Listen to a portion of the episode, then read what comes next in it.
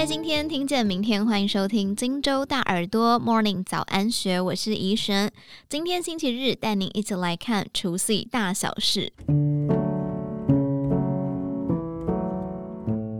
传统华人文化的沉浸式影响，使得男性仍被视为家庭的主轴。尽管世代的变化已经在五十岁以下族群有更多的展现，我们变得更有弹性，更能尊重每个不同的个体。但回到华人家的状态的时候，个体却往往变得越来越小。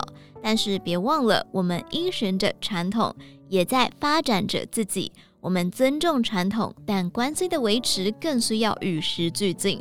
其实去哪里围炉是假议题，这是一个家庭沟通的模式，只是在重要日子时更能够展现而已。所以，如果想要跳脱到底要去哪里围炉这个死循环，就应该从夫妻间的沟通模式来着手，或许就有机会松绑彼此的拉扯，因为了解彼此，关系才越有机会稳定。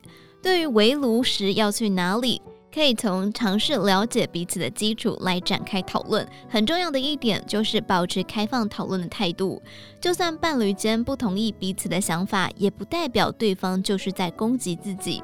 因为如果把输赢当成爱的表现，那在关系中就很辛苦了。好比谈到过年，许多先生常会说：“我们是大家庭，除夕就要在一起。如果太太不在身边，很难看诶。”太太则委屈地说：“我就没有家庭吗？我也想要回家看我爸我妈啊。”上述的对话看起来只是讨论彼此文化背景。情绪却常直接往心里去，让所谓的沟通一不小心就演变成开始吵架。所以在开展这个对话时，彼此不妨先深呼吸一下，再开始讲讲自己真正想要的。伴侣之间应该是可以表达最亲密的想法的，谈情说爱不只是感情，同样也包含了心情。所以，当我们可以互相了解彼此的心情跟想法，那么彼此的抗争或许就有机会展开不同的变化。当我们越来越了解彼此的需要，才有机会彼此产生共识。这也是华人社会“桥”的意涵。“桥”这个字是一种互相了解，是一个互动，是人际的互相往来，并不是只有单方面的听从或者是压抑。夫妻关系也是如此，彼此了解对方的需求，才有可能跳脱出你错我对，你不尊重我，又是我一个人扛起所有的感受。最后，除夕夜是否要一起围炉呢？这件事本来就不是一个硬性的规定，而是我们对许久不见的亲人的一个连结。退步来说，就算这一次人跟往年一样回婆家围炉，那在乔的过程当中，是不是初二或者是下次就可以去另一半想要去的地方呢？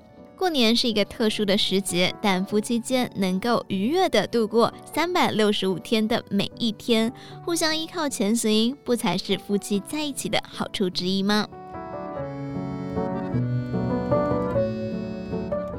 以上内容出自于金周刊网站，详细内容欢迎参考资讯栏下方的文章连结。